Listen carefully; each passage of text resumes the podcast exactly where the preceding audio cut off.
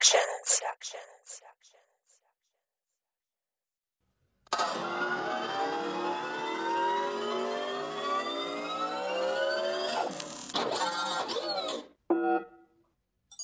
This is a demo. Hello. Hola, te doy la bienvenida. Bienvenue. Yokoso. I welcome you. Estás a punto de acceder a una recopilación de documentos con- con- confidenciales. You, you- you are about to access a collection of confidential documents. Menschliches Verhalten. A través de estos archivos, podrás ser testigo de cómo era el comportamiento humano en el viejo mundo. You will be able to witness what human behavior was li- li- like in the old world. Make yourself comfortable. Y pre- prepárate para disfrutar. Bienvenido a Human Biotech, el podcast. después de la humanidad. A mediados del siglo XIV, entre 1346 y 1347, estalló la mayor epidemia de peste de la historia de Europa, tan solo comparable con la que asoló el continente en tiempos del emperador Justiniano. Desde entonces la peste negra se convirtió en una inseparable compañera de viaje de la población europea, hasta su último brote a principios del siglo XVIII. Mi nombre es Ibi, y te doy la bienvenida a un nuevo podcast de Human Biotech.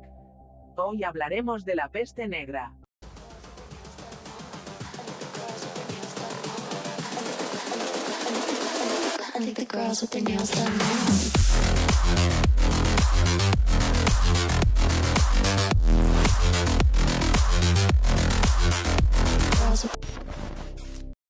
Mal jamás se volvió a manifestar con la virulencia de 1346 a 1353, cuando impregnó la conciencia y la conducta de las gentes, lo que no es de extrañar. Por entonces había otras enfermedades endémicas que azotaban constantemente a la población, como la disentería, la gripe, el sarampión y la lepra, la más temida. Pero la peste tuvo un impacto pavoroso. Por un lado, era un huésped inesperado, desconocido y fatal, del cual se ignoraba tanto su origen como su terapia. Por otro lado, afectaba a todos, sin distinguir apenas entre pobres y ricos. Quizá por esto último, porque afectaba a los mendigos, pero no se detenía ante los reyes, tuvo tanto eco en las fuentes escritas, en las que encontramos descripciones tan exageradas como apocalípticas.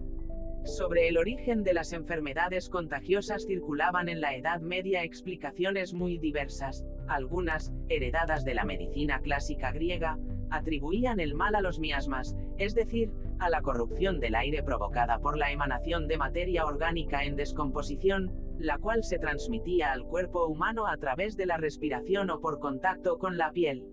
Hubo quienes imaginaron que la peste podía tener un origen astrológico ya fuese la conjunción de determinados planetas, los eclipses o bien el paso de cometas o bien geológico, como producto de erupciones volcánicas y movimientos sísmicos que liberaban gases y efluvios tóxicos.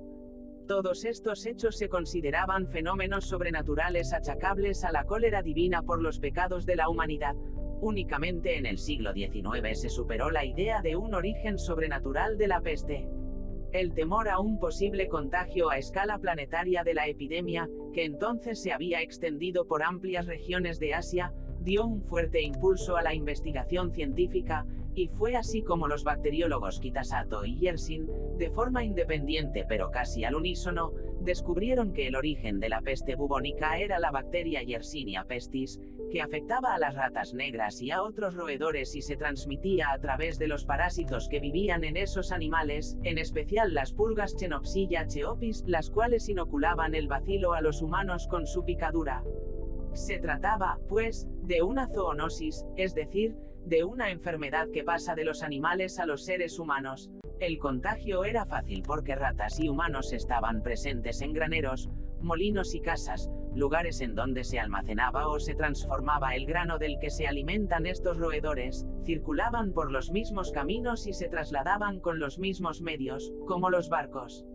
La peste bubónica quedaba así establecida como una enfermedad de origen bacteriano, que se manifestaba en las ingles, axilas o cuello, con la inflamación de alguno de los nódulos del sistema linfático acompañada de supuraciones y fiebres altas que provocaban en los enfermos escalofríos, rampas y delirio. El ganglio linfático inflamado recibía el nombre de bubón o carbunco, de donde proviene el término peste bubónica, la bacteria causante rondaba los hogares durante un período de entre 16 y 23 días antes de que se manifestaran los primeros síntomas de la enfermedad. Transcurrían entre 3 y 5 días más hasta que se produjeran las primeras muertes, y tal vez una semana más hasta que la población no adquiría conciencia plena del problema en toda su dimensión. La forma de la enfermedad más corriente era la peste bubónica primaria, pero había otras variantes, la peste septicémica, en la cual el contagio pasaba a la sangre, lo que se manifestaba en forma de visibles manchas oscuras en la piel de ahí el nombre de muerte negra que recibió la epidemia, y la peste neumónica, que afectaba el aparato respiratorio y provocaba una tos expectorante que podía dar lugar al contagio a través del aire. La peste septicémica y la neumónica no dejaban supervivientes. Origen y propagación La peste negra de mediados del siglo XIV se extendió rápidamente por las regiones de la cuenca mediterránea y el resto de Europa en pocos años. El punto de partida se situó en la ciudad comercial de Cafa, actual Feodosia, en la península de Crimea, a orillas del Mar Negro. En 1346, Cafa estaba asediada por el ejército mongol, en cuyas filas se manifestó la enfermedad. Se dijo que fueron los mongoles quienes extendieron el contagio a los sitiados arrojando sus muertos mediante catapultas al interior de los muros, pero es más probable que la bacteria penetrara a través de ratas infectadas con las pulgas a cuestas.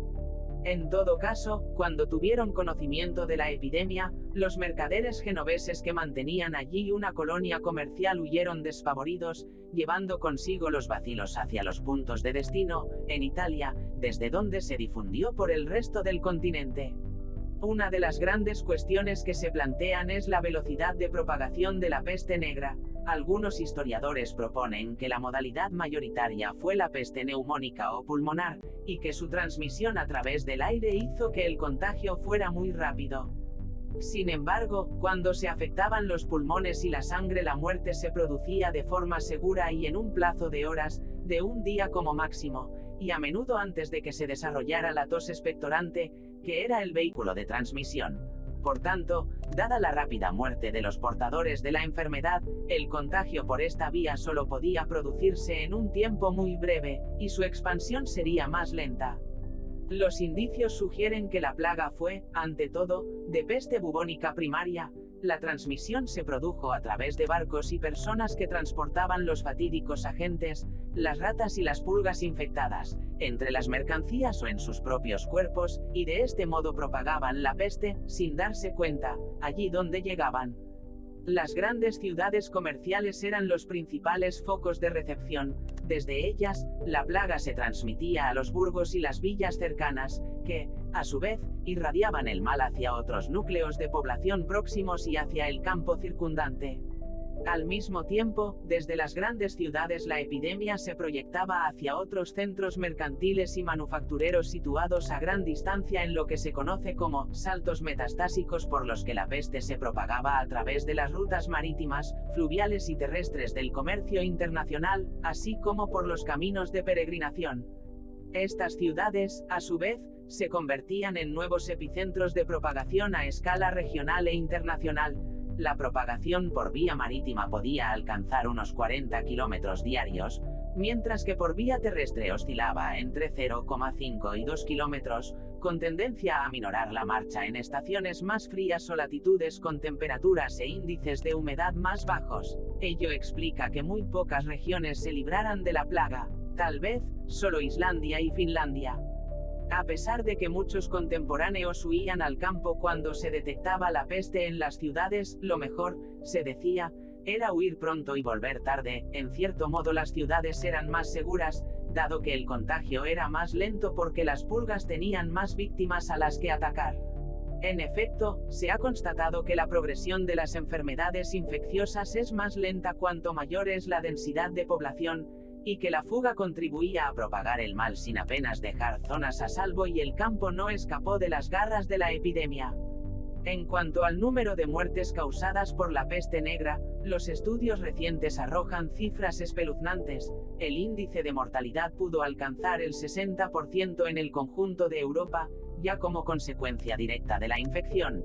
Ya por los efectos indirectos de la desorganización social provocada por la enfermedad, desde las muertes por hambre hasta el fallecimiento de niños y ancianos por abandono o falta de cuidados. La península ibérica, por ejemplo, pudo haber pasado de 6 millones de habitantes a 2 o bien 2,5, con lo que habría perecido entre el 60 y el 65% de la población. Se ha calculado que esta fue la mortalidad en Navarra, mientras que en Cataluña se situó entre el 50 y el 70%. Más allá de los Pirineos, los datos abundan en la idea de una catástrofe demográfica, en Perpiñán fallecieron del 58 al 68% de notarios y jurisperitos, tasas parecidas afectaron al clero de Inglaterra. La Toscana, una región italiana caracterizada por su dinamismo económico, perdió entre el 50 y el 60% de la población, Siena y San Gimignano, alrededor del 60%. Prato y Bolonia algo menos, sobre el 45%, y Florencia vio como de sus 92.000 habitantes quedaban poco más de 37.000, en términos absolutos, los 80 millones de europeos quedaron reducidos a tan solo 30 entre 1347 y 1353. Los brotes posteriores de la epidemia cortaron de raíz la recuperación demográfica de Europa, que no se consolidó hasta casi una centuria más tarde, a mediados del siglo XV. Para entonces eran perceptibles los efectos indirectos de aquella catástrofe. Durante los decenios que siguieron a la gran epidemia de 1347 a 1353 se produjo un notorio incremento de los salarios, a causa de la escasez de trabajadores. Hubo, también, una fuerte emigración del campo a las ciudades, que recuperaron su dinamismo. En el campo, un parte de los campesinos pobres pudieron acceder a tierras abandonadas, por lo que creció el número de campesinos con propiedades medianas, lo que dio un nuevo impulso a la economía rural. Así, algunos autores sostienen que la mortandad provocada por la peste pudo haber acelerado el arranque del Renacimiento y el inicio de la modernización de Europa. Tal vez la nueva pandemia que estamos atravesando traiga consigo un nuevo inicio de la modernización humana. ¿O tú qué piensas? Deja tu comentario para saber qué opinas.